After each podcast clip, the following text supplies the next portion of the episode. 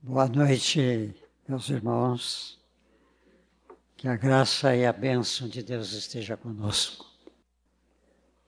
Em primeiro lugar, eu quero agradecer a Deus e aos irmãos e irmãs que estiveram presentes comigo no culto de ação de graças pelo meu nonagésimo aniversário, que foi realizado no templo da Igreja Metodista Wesley, no dia 27 do mês passado. Agradeço os irmãos que estiveram lá, agradeço aos irmãos que entraram em contato comigo indo à minha casa aos telefonemas recebidos e outras comunicações de uma forma e de outra. Dou graças a Deus, porque essa noite, começando uma nova etapa na minha vida, posso trazer uma palavra a todos aqui. Eu recebi no domingo passado do nosso irmão Sir, irmão querido, estava conosco no princípio da renovação. Depois ele se transferiu para outra cidade pelo trabalho dele. Casualmente, domingo passado ele me emprestou esse livro aqui, no qual eu vou ler alguma parte e outras será a palavra que Deus me deu, que está dando. Este livro é de um homem que Deus levantou ainda jovem. E ele deixou para trás todos os seus desejos de mocidade para fazer a obra de Deus. Esse homem se, se chama Billy Graham. E o livro é este. Eu pedi à minha filha que procurasse onde eu poderia encontrar. Depois, mais que ela pesquisasse, ela não encontrou lugar onde podemos encontrá-lo. Se algum irmão souber, me comunique, porque eu achei que este livro é preciosíssimo. Ele traz a sua, quase que uma ligeira biografia da sua vida. E ele nos põe dentro de algo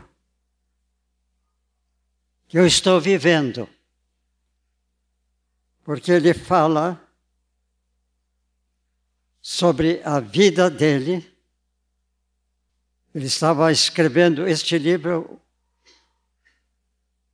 e tem antes deste livro 43 livros que ele escreveu. Mas Billy Graham é conhecido por ser, nos nossos dias, ele faleceu no ano passado, nessas últimas últimos anos, ele pregou o Evangelho em todo o mundo. Eu sou grato a Deus porque no começo da nossa renovação, ele veio ao Brasil para fazer uma campanha de evangelização no Rio de Janeiro. E alguns de nós fizemos um grupinho para ir ouvi-lo. E eu tive a oportunidade de ouvir. A graça que Deus derramou sobre ele foi tremenda.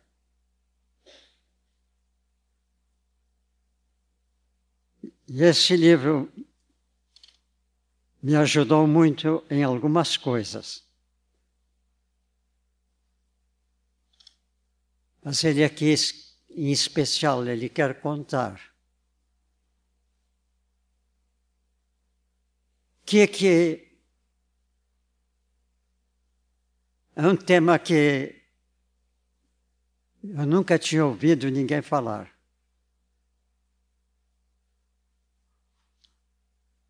como nós temos que cuidar da nossa velhice. E como a juventude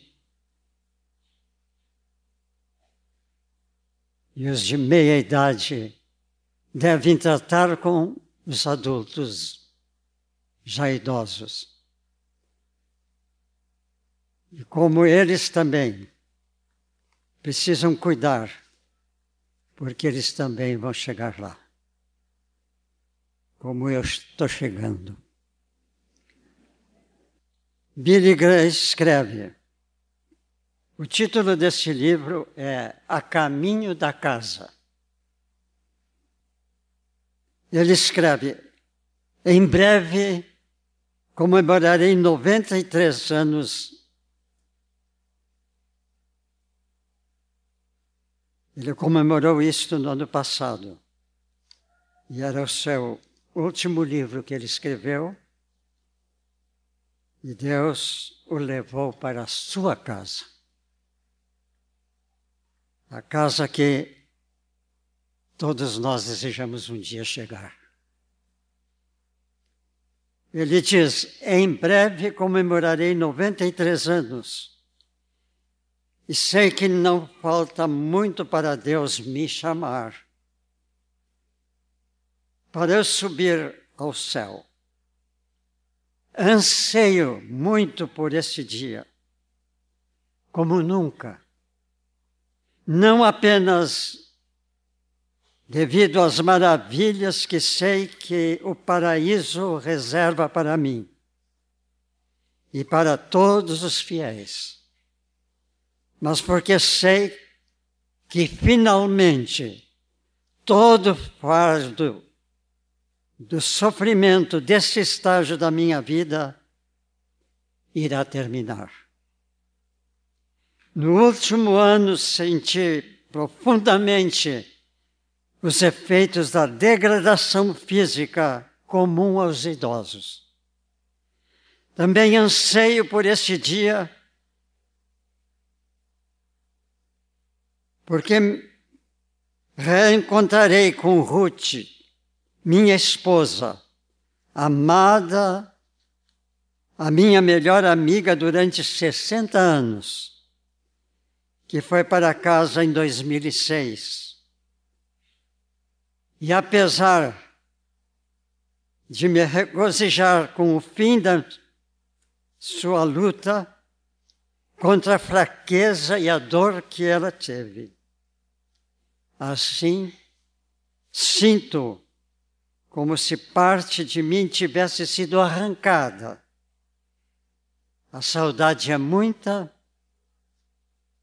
muito mais do que eu possa imaginar.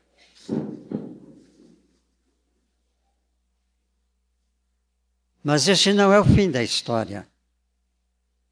Nem Deus quer que seja assim. Apesar de que a Bíblia não trata dos problemas que enfrentamos, isto é, os idosos, à medida que envelheceremos, envelhecemos. Os nossos problemas que temos que enfrentar na medida de cada dia. Essa época que estamos não pinta a velhice como um tempo para ser desdenhado, nem o fardo a ser carregado, com dentes cerrados, se é que ainda resta alguns deles para mim. Além disso, ela não descreve tempo, os nossos últimos anos como sendo inúteis e improdutivos, condenados ao tédio e às atividades insignificantes, até que Deus finalmente me leve para casa.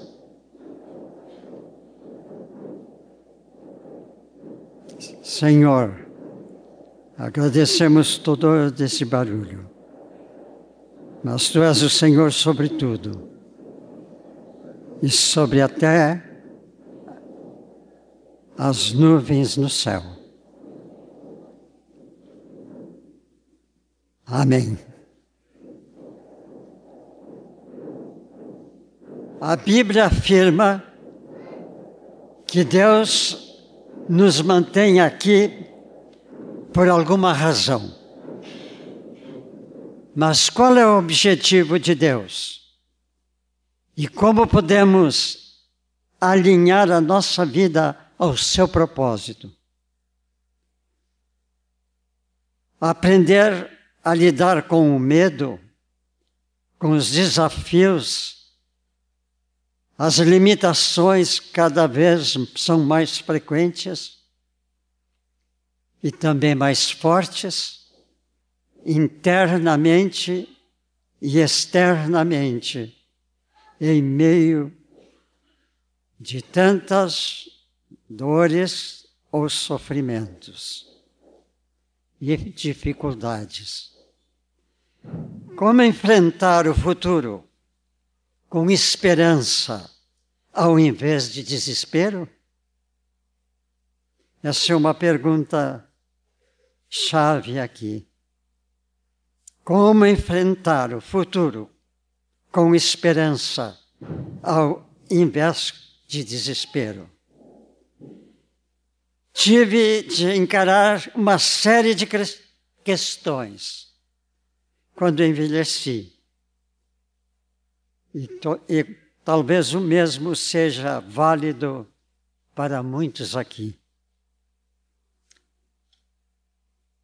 Já que havia pouca coisa na vida que eu amasse mais do que o beisebol, desde jovem eu me dediquei a este esporte. Eu esperava que a minha paixão pelo jogo fosse me levar direto às, às principais ligas do esporte. Meu objetivo era simplesmente este: estar posicionado na base de um jogo de beisebol, estar posicionado na base de batedor, batedor, com um bastão na mão, no meio do jogo muito importante, e eu sempre me imaginava rebatendo a bola e correndo em direção à base principal, enquanto a multidão delirava. Eu nunca poderia imaginar que estava reservado para mim. Após entregar o meu coração ao Senhor, Jesus Cristo, me arrependi dos meus pecados e coloquei a minha vida totalmente nas Suas mãos. Renunciei todos os meus sonhos junto com o meu bastão de jogo. E abracei completamente os planos de Deus. Com fé que Ele me guiaria durante todo o caminho. Ele o fez e faz e fará. Quando olho para os dias passados, vejo o quanto a mão de Deus me guiou. O seu Espírito estava comigo e está comigo hoje. Mas o que é mais reconfortante é, é a certeza, a forte certeza, que Ele não irá me abandonar durante o último trecho do meu caminho para ir a casa. Se isto não me trouxer confiança, nada mais trará. Continuei fã do beisebol, não necessariamente em um time, mas no jogo em si. Quando eu comecei o meu trabalho, o trabalho dele foi de um evangelista que percorreu todo o mundo pregando o evangelho. Quando comecei o meu trabalho com uma equipe, o desafio de derrotar o adversário não terminou. O beisebol estava nos planos de Deus para mim. Porém, ele me ensinou a integrar todos estes componentes que formam, que se formaram para me ajudar no ministério que Deus me deu. O Senhor me abençoou com um time, não para o jogo, mas de homens e de mulheres cujo coração se uniu ao meu coração. Nós formamos uma estratégia de trabalho. Nossa equipe, em primeiro lugar, era estar sob o comando de Deus. E sair pelo mundo pregando o Evangelho na luta para derrotar realmente o nosso maior adversário, Satanás. Quando comecei a pregar, nunca tive a intenção de fazê-lo em um estádio de beisebol ou em qualquer outro estádio. Estava acostumado a pregar no início como pastor em igrejas e em auditórios. Quando em uma viagem com o grupo missionário Mocidade para Cristo, lembro-me que quando o auditório local não tinha espaço suficiente para abrigar o público, os organizadores do local tinham que buscar o espaço suficiente ao redor para abrigar o público. E assim eles levavam o evento para lado de forma, aonde estávamos. Neste, neste momento eu pensei em meus sonhos de juventude. Eu tinha um privilégio muito grande. E esse privilégio era não estar no campo de jogo, mas estar atrás de um púlpito com a Bíblia na mão, pregando a palavra de Deus. Hoje, tantos anos depois, nada me emociona mais quando o Evangelho é levado para estádios e transmitido pelas ondas de rádio e da televisão ao redor de todo o mundo. Antes de partir para a vida terrestre, Jesus disse aos seus discípulos que ele iria preparar para eles a casa. Porque, para, disse a eles, para onde eu vou, não me podem seguir, vocês não me podem seguir agora. Mais tarde, porém, me seguirão. Aqueles que receberam a dádiva mais preciosa, o sangue redentor de Cristo, estarão jubilosos a serem ainda novamente ativos. Agora, nós podemos ter certeza que cada ano que passa estamos a caminho da casa de Jesus, a casa prometida para nós.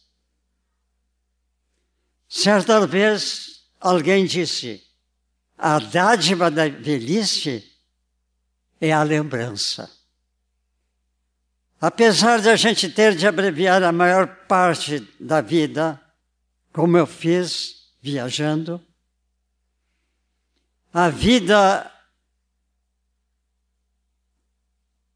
tem me motivado quando vejo a mão de Deus trabalhando em minha vida e na vida das pessoas que me cercam ao redor do mundo. Os últimos anos me trouxeram a dádiva da observação e da reflexão.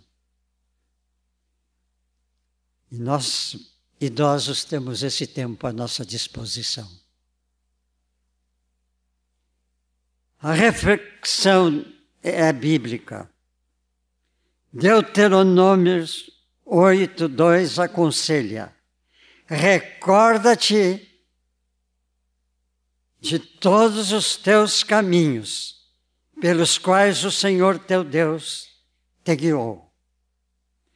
Lembra-te, agora em Apocalipse 3,3.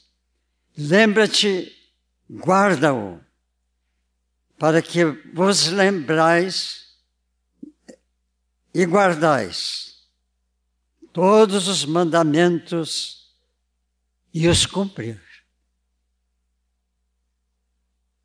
Essa re reflexão eu faço no meu leito. Quanto eu recordo, e recordo o que Deus fez em mim e comigo. A palavra de Números 40 diz: Lembrai-vos das maravilhas que Ele, Deus, fez. Essas reflexões devem sempre ser lembradas. Nosso passado foi rico, e isso nós devemos lembrar sempre. É uma, um bom remédio para nós.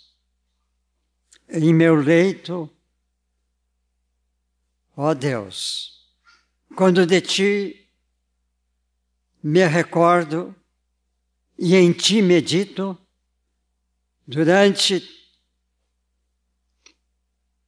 a vigília da noite, à sombra das tuas asas, porque tudo me tens dado, tem sido auxílio.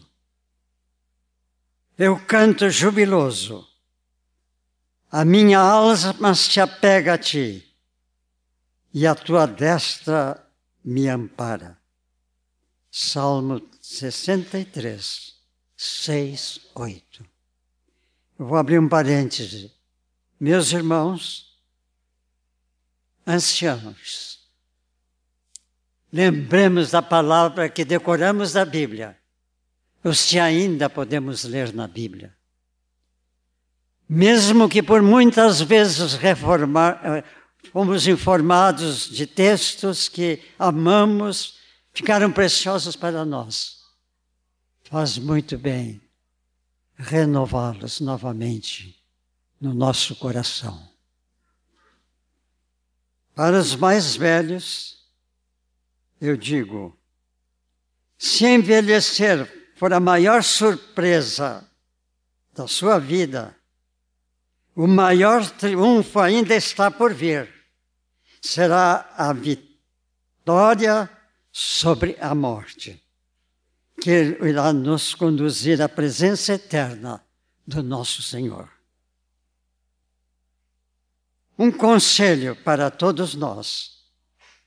Quando pensamos na base da vida cristã, devemos entregar tudo a Jesus.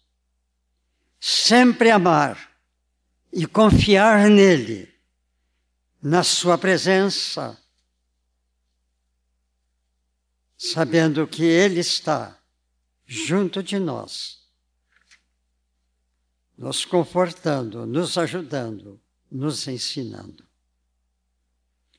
Finalmente, capítulo 2, 5, 1, da segunda carta aos Coríntios, sabemos que a nossa casa terrestre, dela deixamos para trás. Temos um tabernáculo da parte de Deus, um edifício uma casa não feita por mãos humanas, eternas nos céus. Amém. Meus irmãos, isso me está fazendo pensar nesses últimos dias em muitas coisas. Como um dos que está na renovação desde que ela começou, eu não me lembro de nunca nós termos feito um,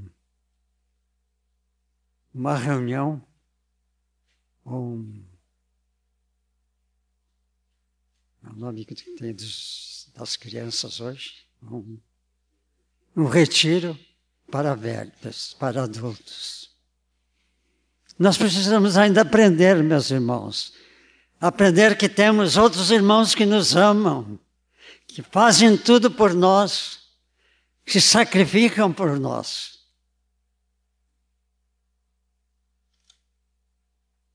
Quem sabe fica isto uma ideia em favor de nós, mais idosos. Pai querido, tu sabes quanto nós necessitamos, necessitamos, muitas vezes, uma palavra. Quando alguém vem e diz, Posso orar contigo? Só posso dizer amém, amém e amém. Eu me lembro, meus irmãos, que na vida de pastor, ainda lá, nos anos passados, na outra igreja, eu soube a notícia de que um irmão estava sendo hospitalizado. Não pude ir naquele dia, mas foi no dia seguinte. Quando a, a bati na porta, ele estava sozinho, mas disse: entre.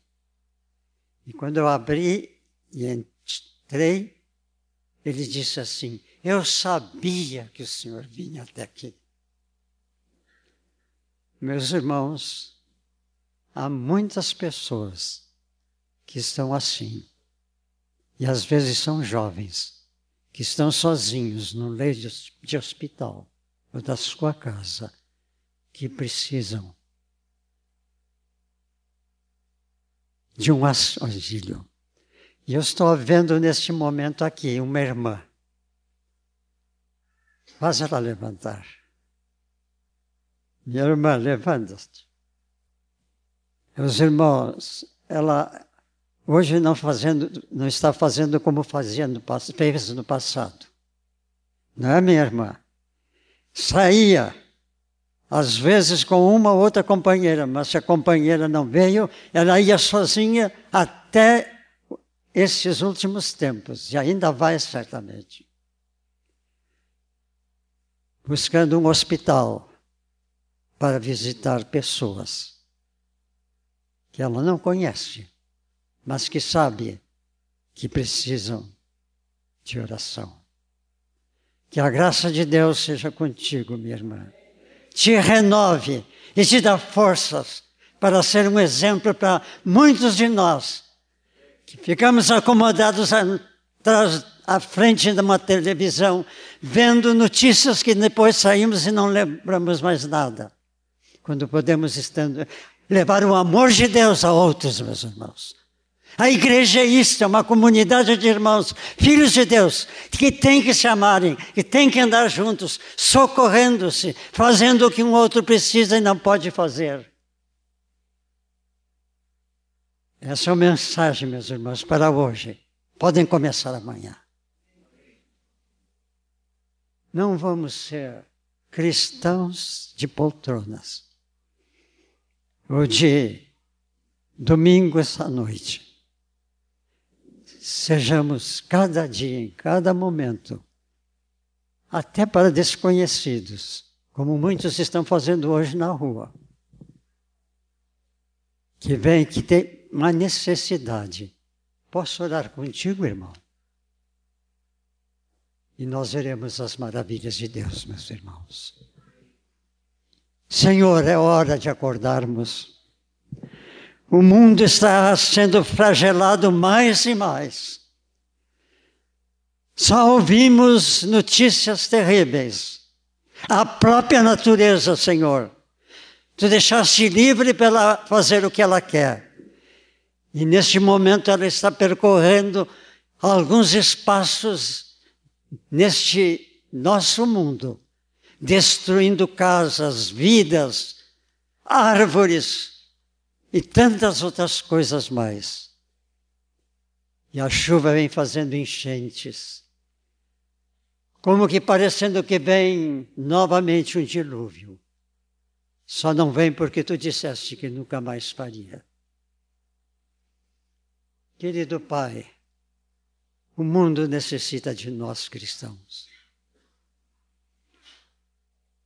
Perdoa-nos se nós ainda não estávamos acordados para que tu esperes de nós e que possamos fazer de todo o nosso coração.